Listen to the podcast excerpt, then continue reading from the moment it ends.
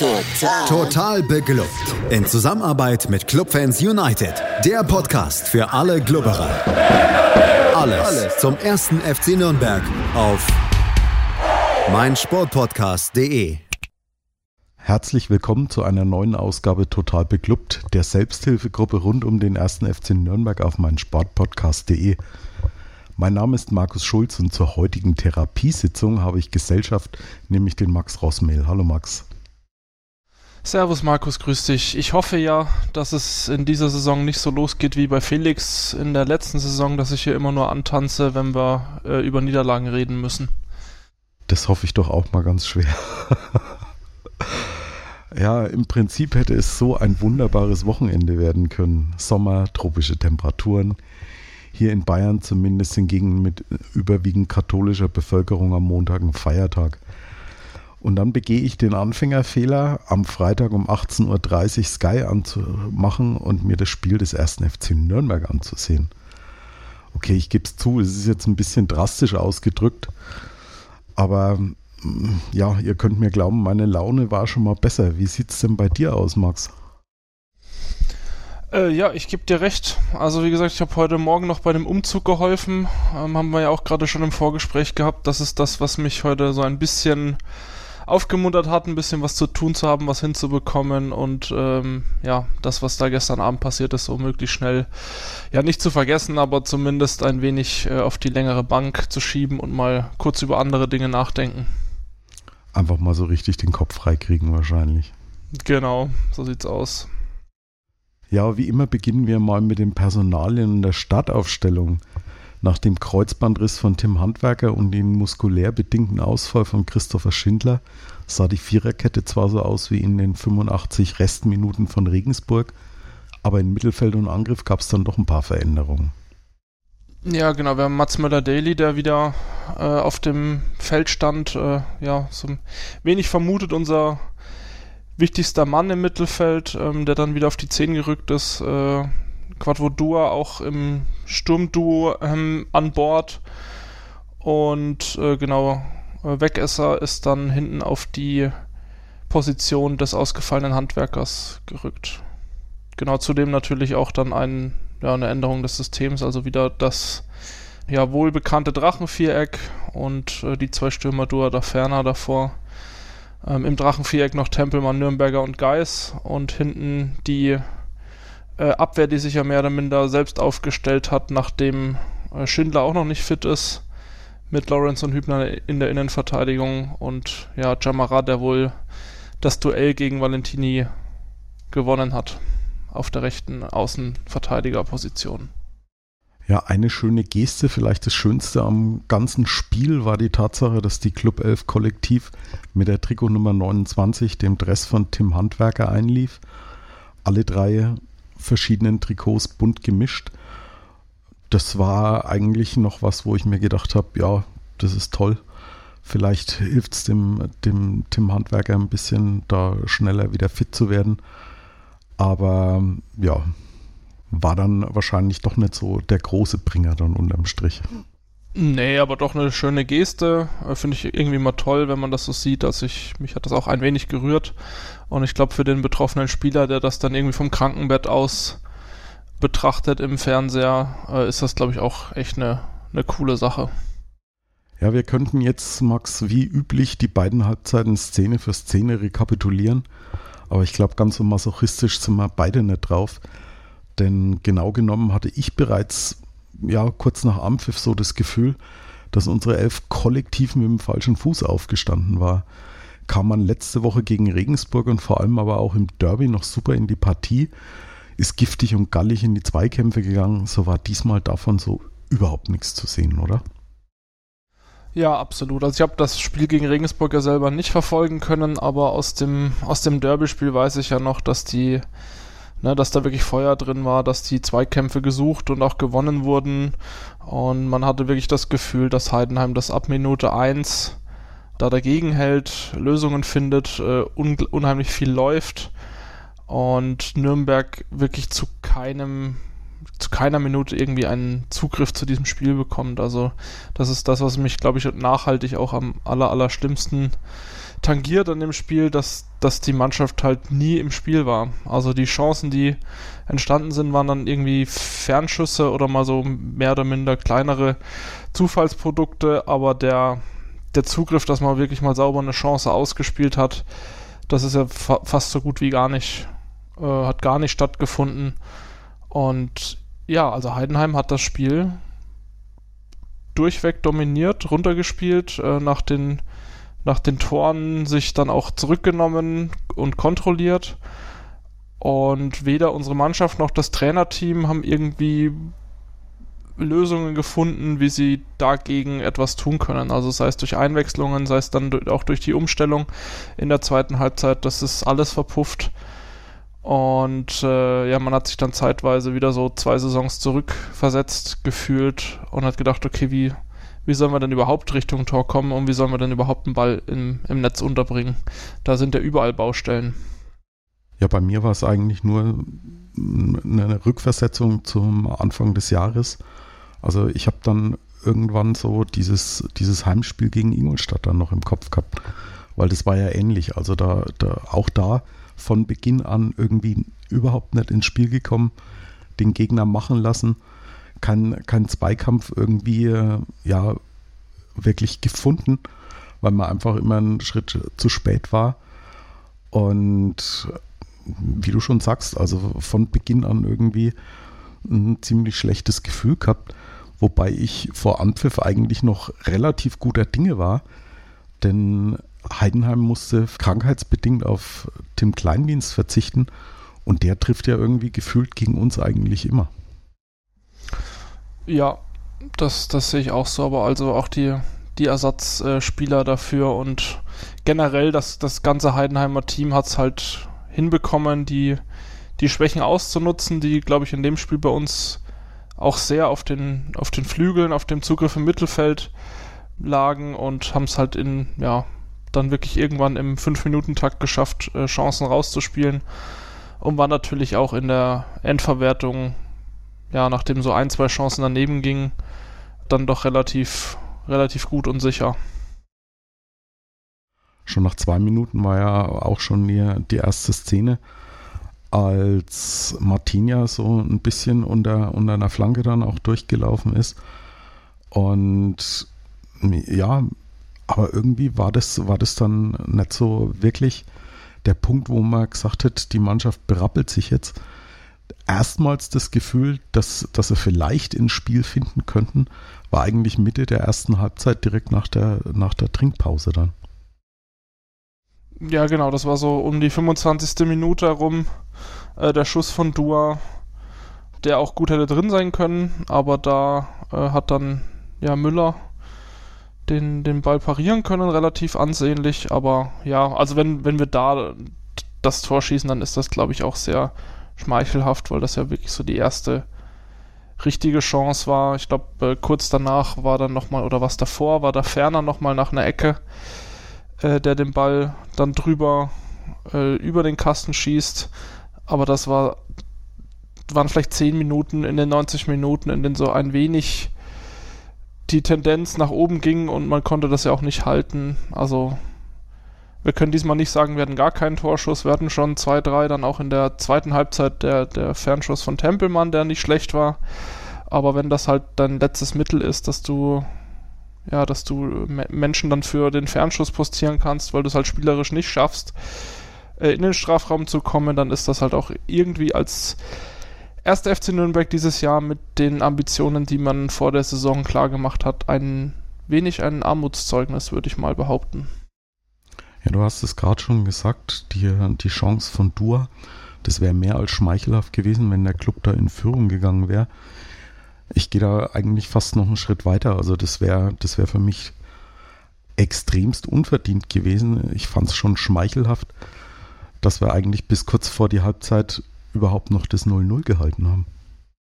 Ja, und als es dann fällt, hat man sich dann eigentlich schon gedacht, naja, also ich habe dann äh, vor der Halbzeit zumindest noch ein wenig die Daumen gedrückt, dass man es halt mit dem Unentschieden in die Pause schafft, dass man da vielleicht nochmal nachjustieren kann. Äh, nach dem Wechsel kam ja also nach dem Seitenwechsel kam ja erstmal die Herausnahme von Geist. Da haben wir ja im Vorgespräch vorhin auch schon drüber diskutiert, ob wir das denn so gut finden, dass, dass er rausgenommen wurde und das System dann eben äh, umgestellt wurde. Was dann auch ein wenig zur Folge hatte, dass äh, Mats Möller-Daly halt die ganze zweite Halbzeit gefühlt an der linken Außenbahn hing.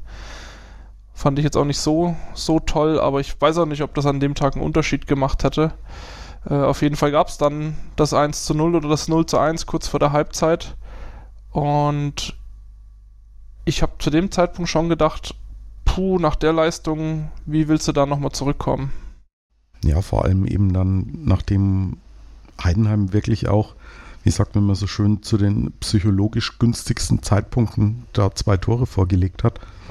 Eines direkt vor dem Halbzeitpfiff und dann eines direkt nach dem Halbzeitpfiff. Für mich war mit dem 2 zu 0 eigentlich das Spiel dann schon irgendwie durch. Ich weiß nicht, wie es dir ging.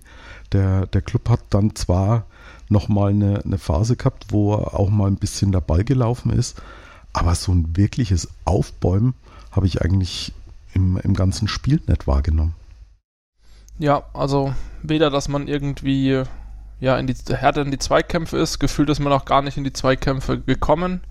Es gab auch sehr, sehr viel Abstimmungsschwierigkeiten, viele Fehlpässe, ähm, Ballverluste. Ne? Da ist ja auch dann das, das 3-0 draus entstanden, als Nürnberger den, den, den Ball mehr oder minder verstolpert im eigenen Besitz.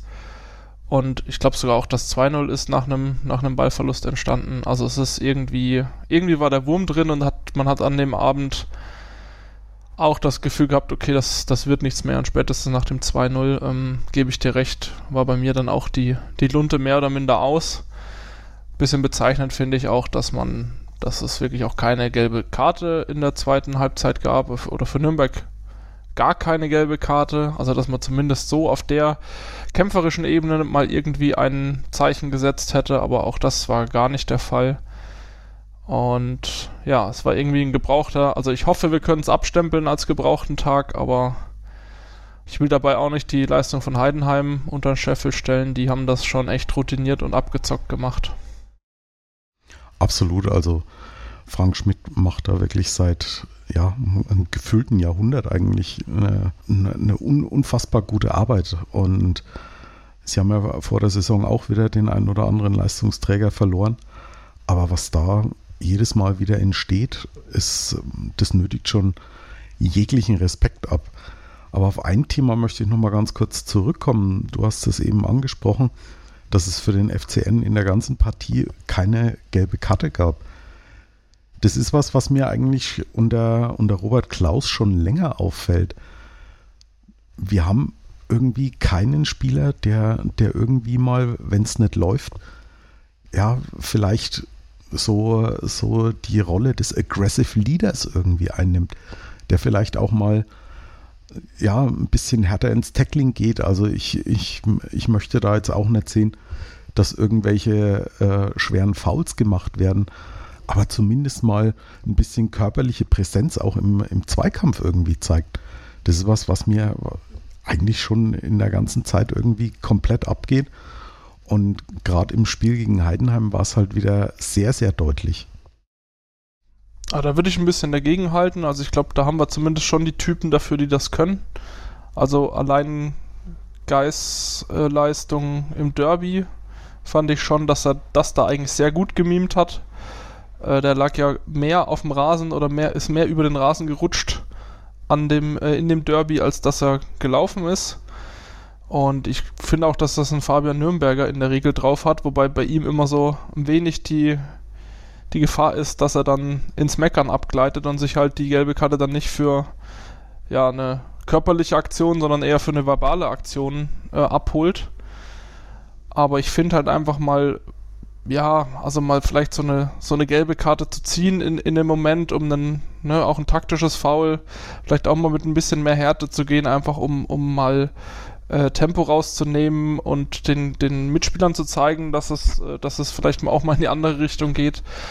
Also, ich würde da nicht, nicht konform gehen mit deiner Meinung, aber du kannst es auch gerne nochmal elaborieren. Ich glaube einfach, dass der Tag einfach sehr, sehr gebraucht war und ähm, und dann irgendwann nur noch Frustration drüber drin war, dass man eben mit dieser Mannschaft keinen Zugriff gefunden hat, weil ich glaube, eigentlich von der Aufstellung her und vom Personal her ist das eigentlich schon eine Mannschaft, die auch gegen Heidenheim gewinnen kann. Die auf alle Fälle gegen Heidenheim dagegenhalten sollte. Also von den Personalien her sollten wir uns da mit Sicherheit nicht verstecken. Und da dann 0 zu 3 zu kassieren, das ist dann schon, ja, muss man schon mal sehr schlucken. Und ich gebe dir absolut recht. Also Johannes Geis im, im Derby, da war bei ihm halt wahrscheinlich als Ex-Vierter dann auch nochmal eine extra Motivation da. Aber ich frage mich dann halt, warum, warum das nicht öfter irgendwie auch auf dem, auf dem Platz gebracht wird. Also gerade gegen, gegen Heidenheim jetzt, da hätte uns so, ja, so ein, so ein Typ Spieler wie Javier Pinola wahrscheinlich mal gut getan, der dann einfach mal irgendwie dazwischen haut und vielleicht so die Mannschaft ein bisschen wieder aufweckt oder so. Ja, aber also die Frage ist halt, wenn die Mannschaft davor schon K.O. liegt und das war sie auf jeden Fall in meinen, meinen Augen äh, gestern, dann ist halt die Frage, ob es dann nicht einfach nur eine gelbe Karte ist, die man sich einfängt. Ne? Aber wenn, wenn du, also normalerweise hilft ja sowas, wenn du ein Gegentor kriegst und dann so durchhängst und aber eigentlich gute Leistung gebracht hast in der ersten Halbzeit. Aber hier war es ja so, dass es wirklich von Anfang an schlecht war und unzureichend und äh, wir mehr oder minder in der Gnade von Heidenheim standen, dass es halt nicht schon ja 4 oder 5-0 stand, weil die auch ein paar Dinger eben nicht gemacht hat, ähm, äh, gemacht haben. Und ja, ich weiß nicht, also mich ärgert trotzdem die Tatsache, dass, dass, dass, dass halt ne, gar keine gelbe Karte da ist. Einfach, ne, weil man, also dass, zum, dass man diese Option zumindest mal zieht und sich halt nicht kampflos geschlagen gibt. Und das war mein Gefühl, ja, nach dem 2-0 war die Mannschaft halt, war die stehend K.O. Und das war die 49. Minute, also da war eigentlich noch eine ganze Dreiviertelstunde, eine ganze Halbzeit vor uns, aber kam halt nichts. Bis auf den Schuss von Tempelmann kam wirklich gar nichts in der zweiten Halbzeit vom Club. Über diesen Satz, wir standen in der Gnade von Heidenheim, da muss ich jetzt, glaube ich, erstmal einen Schluck trinken.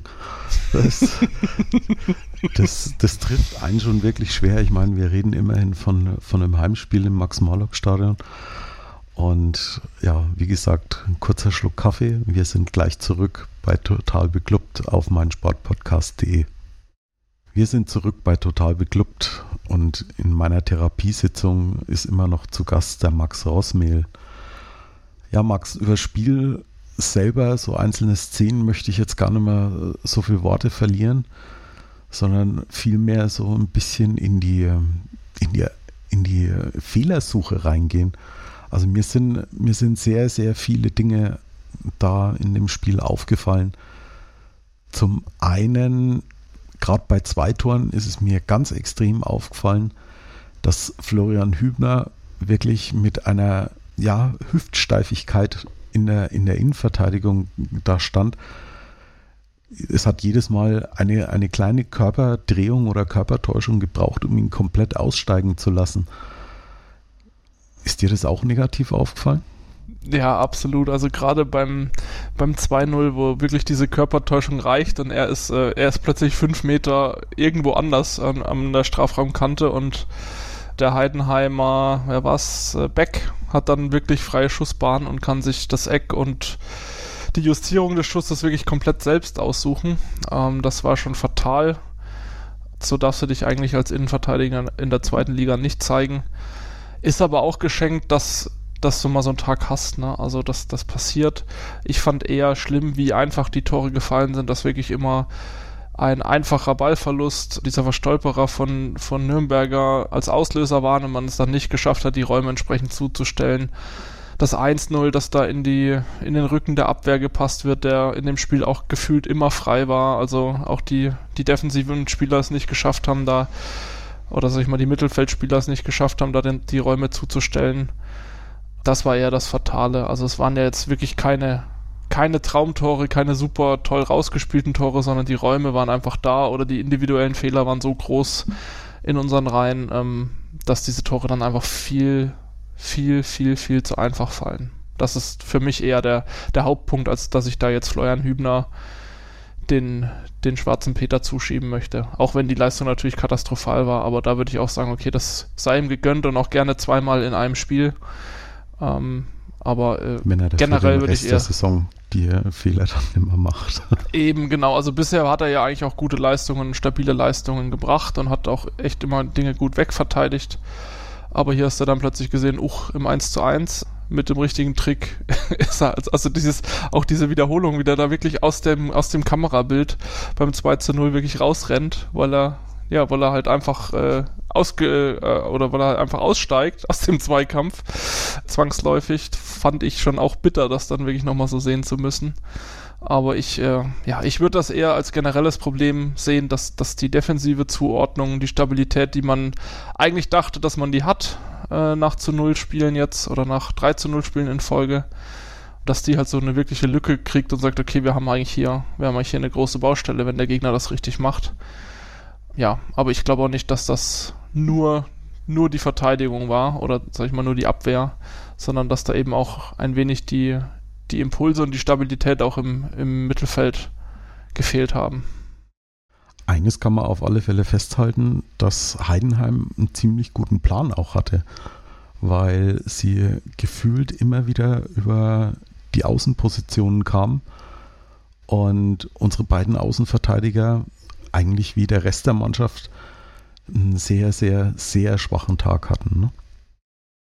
Ja, und das war ja auch mehr oder minder angekündigt. Klar, wenn du deinen äh, Stammlinksverteidiger verlierst, dass dann der, der gegnerische Trainer sich, äh, sich als, als ein Lösungsmittel denkt, okay, dann versuchen wir es doch mal über die linke Seite, worüber dann auch prompt das 1-0 fällt. Ähm, das ist ja dann auch irgendwo klar. Aber dass man, also wie gesagt, dass man da halt keinen kein Mittel, keine Wege findet, das auszustellen und immer wieder die, die Außen bevölkert werden, die Zweikämpfe immer wieder verloren werden, auch ein Zweikampfverhalten an den Tag gelegt wird, dass das wirklich schwierig ist, wenn du, wenn du in der Defensive so wenig gewinnst, äh, dass auch nicht nachgerückt wird und übernommen wird, dass es also einfach dieses wir ergeben uns. Also ich hatte wirklich das Gefühl, dass sich die Mannschaft ergibt oder dass es nicht besser kann. Aber ich, wir wissen ja eigentlich, und wir haben es ja auch, auch gesehen, diese Saison schon, dass es besser kann. Aber ähm, ne, dass, dass du selber auch als Zuseher ähm, schon die schon das Gefühl hast, ab der 50. Minute, okay, ist der, der Drops ist gelutscht, da kommt jetzt nichts mehr, wenn Heidenheim sich nicht doof anstellt und sich irgendwie selber noch eins reinschießt, äh, dann ist das schon echt bitter, wenn, wenn wir von einem Heimspiel reden ja, dieses Ergebnis war schon, äh, war schon sehr, sehr deutlich und ich muss auch gestehen, in der, in der zweiten Halbzeit habe ich dann doch des Öfteren immer mal aufs Handy äh, geguckt und habe nicht mehr jede Szene verfolgt, weil es einfach nur, ja, es war sehr, sehr bitter. Was auch bitter war, waren irgendwie, dass wir die gesamten 90 Minuten plus Nachspielzeiten keine wirkliche Idee im Offensivspiel irgendwie hatten. Also wir hatten, glaube ein oder zweimal eine, so, so ein paar Spielzüge, die wir, die wir schön von hinten rausgespielt haben. Aber irgendwie entdecke ich noch immer keine Bindung von, von da Ferner und noch weniger von Dua.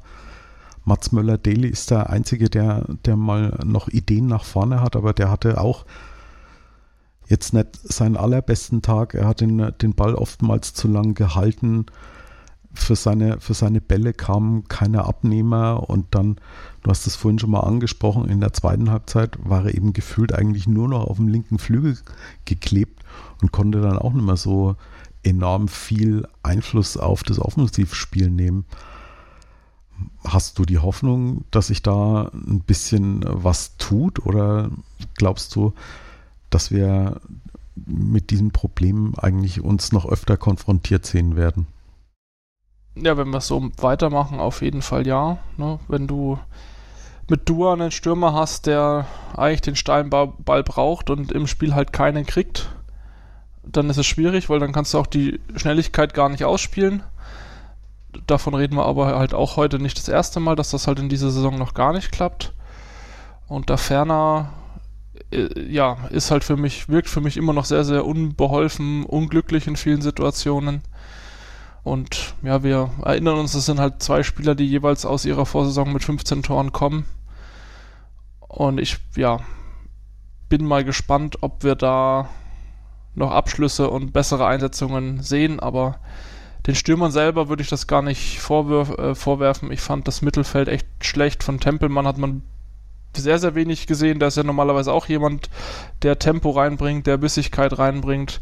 Nürnberger war katastrophal auch und Müller-Daly habe ich, also obwohl der noch so auf den ganzen, ja, in den ganzen Spielbesprechungen noch immer der ist, der am besten wegkommt, fand ich auch nicht wirklich gut. Also, du hast ja auch gerade schon angesprochen, ich finde immer, er er dribbelt und dribbelt und der einfache Ball, den man vielleicht manchmal auch einfach in die Spitze spielen sollte, wenn sich so, eine, so ein Raum öffnet, den spielt er dann oftmals nicht und schlägt noch einen Haken. Ähm, und dann kann sich halt so eine Heidenheimer ja, Defensive, die gestern auch echt ja, brutal gut stand und brutal stabil stand, äh, dann nochmal neu formieren und eben so einen Angriff wieder zunichte machen. Und so ballunsicher, wie wir gestern waren, führt das halt oft auch im Gegenzug schon wieder direkt zu einem Angriff. Und äh, ja, da musst du halt auch einfach vertrauen. Und ich meine, an guten, an guten Tagen kannst du ja einem Tempelmann oder einem Nürnberger den Ball geben, auch einem Geißen den Ball geben und die wissen damit was anzufangen, wissen den zu halten und wissen den auch klug weiterzuspielen. Aber gestern war das halt wirklich, ja, der Einzige, der irgendwie mal ein paar Sekunden den Ball am Fuß hatte, war Möller-Deli und hat dann auch zwei, drei Szenen gehabt, wo er wirklich den Ball ins Nichts spielt, weil es äh, Missverständnisse gab. Und so setzt du halt auch keinen Stürmer ein. Also, ja.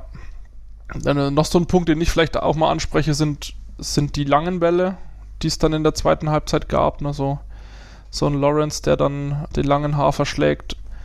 Und wenn du halt da es nicht schaffst, die, die Kopfballduelle zu gewinnen, beziehungsweise die zweiten Bälle dann auch wieder bei Heidenheim liegen, dann ist das halt auch keine, keine Möglichkeit. Also, wenn du dich schon dazu entscheidest, einen langen Ball zu schlagen, dann muss der Ball halt erstens mal irgendeinen Kopf treffen und zweitens irgendeiner aus dem Mittelfeld wieder nachrücken, der es halt schafft, diesen Ball oder den zweiten Ball dann zu verarbeiten, wenn der Gegner drankommt. Und auch das hat nicht, nichts geholfen. Und äh, ja, ich sag mal so, unser Coach ist ja auch eher dafür bekannt, dass er die Variante nicht wählt, sondern eher eine spielerische wählen will. Und ja, die gab es ja halt einfach gestern gar nicht zu sehen. Ja, mir kam es da oftmals so vor, wie dieses berühmte Rennen zwischen, zwischen dem Hasen und dem Igel. Egal, was der Hase versucht hat, der Igel war immer schon da und noch, noch einmal, also der, der Club war zwar wirklich katastrophal schlecht, aber das schmälert auf keinen Fall die wirklich starke Le Leistung von Heidenheim. Und ich denke auch, dass die in, in dieser Saison um den Aufstieg mit Sicherheit ein Wörtchen mitredet. Und ja, wie es beim Club jetzt weitergeht, das ist jetzt mal die große Frage. Max, wir haben vier Spieltage hinter uns, haben vier Punkte. Das letzte Spiel war, wir haben es schon ein paar Mal jetzt auch genannt, wirklich katastrophal. Müssen wir uns Sorgen um den FCN machen? Also ich würde sagen, man muss sich auf jeden Fall, ähm, wenn der Aufwärtstrend nicht kommt, auf jeden Fall Sorgen ums Saisonziel machen, weil das ist, ne, das ist das Ziel, das sich, dass sich die Führung selbst gesteckt hat, dass man eben Platz 1 bis 6 besetzen will. Und da muss mehr kommen. Also da darfst du so ein Spiel nicht, nicht nochmal abliefern. Ne, das ist klar. Wir kennen es aus der Vorsaison, da hatten wir auch immer mal wieder so Spiele, und im nächsten Spiel sah es ganz anders aus, aber ja, man neigt ja auch immer ein bisschen dazu und deswegen machen wir auch den Podcast, um irgendwie Zusammenhänge zu ermitteln und Trends zu analysieren und zu gucken, was war schlecht, was könnte man besser machen. Und aus dem und vor allem halt auch, was war gut, was sollte man beibehalten? Und aus dem heutigen Spiel oder aus dem gestrigen Spiel kann man eher sagen, ja, es war einfach gar nichts gut, also macht bitte alles anders das nächste Mal. Und äh, das ist halt, also ich weiß nicht, ein sehr viel schlechteres äh, Resümee kannst du gar nicht ziehen. Also ja, man hätte noch zwei, drei Gegentore mehr kriegen können, aber darüber wollen wir dann auch nicht reden. Aber ich finde, der, der, der Druck wird jetzt groß. Ne? Also aktuell steht man auf Platz 12, glaube ich, in der Tabelle. Sind ja noch ein paar Spiele morgen. Aber dann wird es schon wieder eng und ähm, man muss jetzt einfach gucken, dass die Punkte reinkommen, weil wenn man das Saisonziel halten will, dann muss man, dann muss man einfach punkten. Und das geht halt einfach so wie gestern. Und in dieser Form wird das sehr, sehr schwer. ja, ob sich der nächste Gegner dafür anbietet, alles anders zu machen und, und vielleicht so, so eine Art Befreiungsschlag zu landen, wage ich jetzt ja einfach mal zu bezweifeln, denn der nächste Gegner ist der SV Sandhausen. Ich erinnere mich noch mit Grauen an unser Heimspiel mit ja, einer, einer überlegenen Leistung, aber einem, einer verdienten Niederlage nach vier Standardgegentoren. Und ehrlich gesagt, graut das hatte mir. Ich auch schon, das hatte ich auch schon verdrängt. Oh je. Ist vielleicht manchmal besser, wenn man so manche Dinge verdrängt. Das war das mit den Ecken, ne? Ja, ja. genau, das war die Nummer. Und das Schlimme ist, am nächsten Wochenende ist eben wieder Sandhausen unser Gegner. Und glaubst du, dass wir da eine entsprechende Reaktion zeigen können? Also ich glaube ja. Ich glaube, man kann das jetzt erstmal abstempeln. Ich glaube nicht, dass das uns äh, nachhaltig umwirft. Also wie gesagt, wir hatten letztes Jahr ja diese Ingolstadt-Partie. Danach ging es ja auch wieder besser weiter. Ähm, ich glaube schon, dass die Mannschaft reagieren wird und äh, anders auftritt. Ja, aber also mich schockiert das einfach gestern, dass das so ein, dass das ein Heimspiel war, auch die Kulisse hat ja noch erst dazu beigetragen, dass die Stimmung dann auch echt mies war. Also sowohl, glaube ich, im Stadion als auch bei mir vom Fernseher. Da, das ist eher das, was mir, was mir so ein bisschen Sorgen macht. Ich weiß nicht, wie es dir geht, ob du das anders siehst. Also ich glaube schon, dass es eine Reaktion der Mannschaft geben wird, weil die sind eingespielt zu großen Teilen, die kennen sich und ähm, das wird, also das, die werden das nicht so die werden das so nicht durchgehen lassen, glaube ich, in der Kabine. Dass man nochmal so raus, rausgeht und sowas abliefert. Ja, also ich hoffe es zumindest mal ganz schwer. Mit dem, äh, mit dem eingespielt habe ich so ein bisschen meine Bedenken, weil das hätte ja eigentlich gegen Heidenheim auch schon unser, unser Trumpf sein können. Aber irgendwie war da halt so wirklich gar nichts zu sehen. Und meine Hoffnung ist wirklich, dass es ein extremer Ausrutscher war, hatten wir ja auch unter Robert Klaus schon öfter mal, dass ein Spiel so wirklich komplett dermaßen in die Hose ging, dass es nicht irgendwie aufgrund von, von einzelnen ja, individuellen Fehlern ein Spiel verloren wurde, sondern weil die Mannschaft so dieses ja, Kollektivversagen irgendwie gezeigt hat. Und da ist eben meine Hoffnung, dass sowas eigentlich nicht in zwei Spielen hintereinander passieren kann. Und ich glaube, die, die Jungs werden in dieser Trainingswoche sich auf einiges gefasst machen müssen. Das unterstreiche ich, ja. Was hältst du von der, also ich habe nur mal ganz kurz bei, bei Twitter und in den Kommentarspalten bei Facebook mal reingeguckt was hältst du persönlich von dieser Weltuntergangsstimmung, die da im Moment gemacht wird, auch bei unserem Kooperationspartner Club Fans United? Da wird ja auch schon in den Kommentarspalten zum äh, Spieltagsartikel die Trainerdiskussion wieder aufgerissen. Es kam auch wieder bei uns in der Gruppe zu sprechen, dass Harald Kaiser vom Kicker ja vor der Saison schon ein bisschen davor gewarnt hat, dass das Ganze ja vielleicht auch, auch daran immer scheitern könnte, dass er nicht glaubt, dass Robert Klaus ein Team weiterentwickeln kann oder einzelne Spieler weiterentwickeln kann. Wie stehst du zu diesen Aussagen? Also ich bin da ein wenig differenzierter, glaube ich, ähm, und sehe das nicht so absolut. Ich glaube, dass es das entscheidende Jahr jetzt für, für Klaus, um das mal checken zu können, ob das wirklich so ist. Ne? Wir haben jetzt ambitionierte Ziele.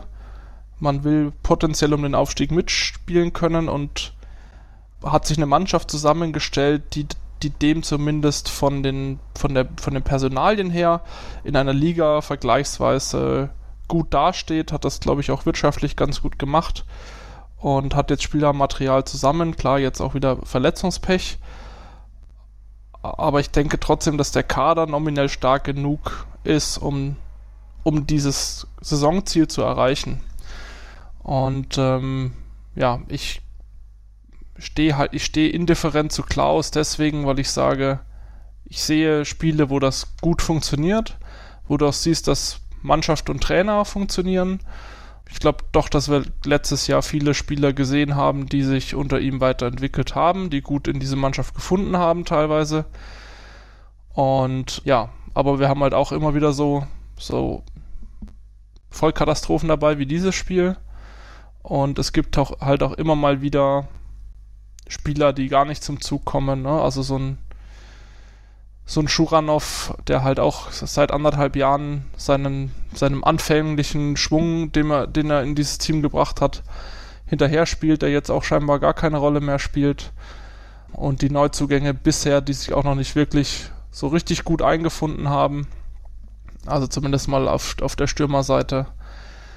Und ja, also ich glaube, dass man die Frage stellen muss, wenn man das in Relation zu dem Saisonziel stellt und ja, vergleicht. Aber ich glaube nicht, dass das jetzt der richtige Zeitpunkt ist. Also ich würde sagen, lass mal nach dem zehnten Spieltag auf die Tabelle gucken, wie wir da dastehen, wie die Leistungen waren.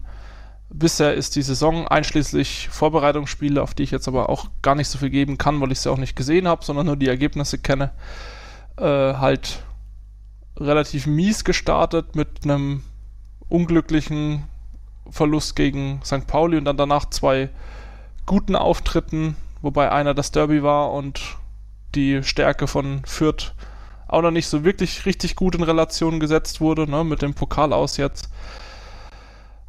Ich finde es schwierig. Ähm, wie gesagt, lass uns darüber nochmal in ja, zwei Monaten reden. Und dann kann ich dir auf diese Antwort schon, schon mehr sagen. Also ich, ich sehe jetzt in Klaus auch nicht den Übertrainer. Ich finde aber trotzdem, ich mag seinen, seinen Ansatz, seine Art, wie er sich erklärt, wie er auch zu den sich zu den Spielern gibt. Das, das imponiert mir eigentlich, weil das ist halt deut deutlich weniger elit elitär und hinter verborgenen Türen oder hinter geschlossenen Türen, wie wir das von anderen Trainern, die so, so gar nicht angreifbar sich dargestellt haben, finde ich das bei, bei Klaus schon eigentlich immer relativ fair. Aber wie gesagt, der hat sich, oder dieses Jahr liegt ihm halt selber so ein wenig die Pistole auf der Brust mit diesem Saisonziel und er muss halt jetzt irgendwie das Ruder rumreißen. Aber ich glaube, wir können da jetzt zum jetzigen Zeitpunkt noch relativ entspannt sein. Ich finde auch, wir sollten einfach mal die Kirche im Dorf lassen. Wir haben jetzt vier Spieltage gespielt und die Leistung, jetzt mal abgesehen von, vom ersten Spiel gegen St. Pauli und jetzt gegen Heidenheim, fand ich soweit eigentlich in Ordnung, gerade gegen, gegen Fürth im Derby, wenn du danach so dich ein bisschen umgehört hast, da waren ja alle schon wieder enorm euphorisch und vielleicht liegt die Wahrheit einfach mal so in der Mitte und wir haben, glaube ich, immer ganz gut damit getan, so ein bisschen die, ja, den Mittelweg zu wählen und uns nicht irgendwelchen Verschwörungstheorien oder irgendwelchen Hypes hinzugeben. Und dann gehe ich absolut mit dir. Wir unterhalten uns in zwei Monaten nach dem 10., 11. Spieltag nochmal und dann sind wir, glaube ich, ein ganzes Stück schlauer. Ich bedanke mich jetzt auf jeden Fall bei dir, Max, dass du deinen Nachmittag hier mit mir vom Rechner verbracht hast und mit mir nochmal dieses Spiel rekapituliert hast. Und ja, vielen Dank, Max. Ja, sehr gerne. Ich danke dir. Mir hat es trotz viel mieser Gedanken doch wieder Spaß gemacht. Und ich habe das Thema jetzt abgeschlossen für mich. Das ist auch immer ganz gut an diesen Podcast-Sessions. Dann sind unsere Therapiestunden doch für etwas gut. Ich hoffe, unsere Hörer können damit jetzt dann auch ein Stück weit abschließen. Total beklubbt könnt ihr auch bei Twitter, Facebook und Instagram finden. Hier freuen wir uns über ein Like ebenso wie über euer Feedback. Und wenn euch diese Folge gefallen hat und ihr vielleicht auch öfter mal eine solche Therapiestunde braucht, dann empfehlt uns gerne weiter und abonniert uns im Podcatcher eurer Wahl, sofern das noch nicht geschehen ist. Ich wünsche euch auf alle Fälle eine gute Zeit, bleibt gesund und bis zur kommenden Woche hier bei Total Beklubbt auf meinsportpodcast.de. Wie viele Kaffees waren es heute schon? Kaffee spielt im Leben vieler eine sehr große Rolle. Und das nicht nur zu Hause oder im Café, sondern auch am Arbeitsplatz. Dafür gibt es Lavazza Professional. Kaffee am Arbeitsplatz, der genauso lecker schmeckt wie in eurem Lieblingscafé. Die perfekte Kaffeelösung für jede Art von Unternehmen. Klein, mittel, groß. Ihr habt auf jeden Fall einen Kaffee, der schmeckt. Die richtige Motivation für eure Arbeitstage. Alle Infos zu Lavazza Professional findet ihr auf lavazzapro.de mit allen Kaffeelösungen für euer Büro. Ich habe mich natürlich schockverliebt, weil die war wirklich ganz, ganz klein. So begann die Mensch-Hund-Beziehung zwischen Christina und Tierschutzhund Frieda. Und wie es danach, nach dem ersten Moment der Verliebtheit, so weiterging und welche Klippen es danach zu umschiffen galt, das hört ihr in der neuen Ausgabe von Iswas Dog, dem Podcast für harmonische Mensch-Hund-Beziehungen. Iswas, Dog? Mit Malte Asmus. Überall, wo es Podcasts gibt. Total. Total beglückt. In Zusammenarbeit mit Clubfans United. Der Podcast für alle Glubberer. Alles, Alles zum ersten FC Nürnberg auf meinsportpodcast.de.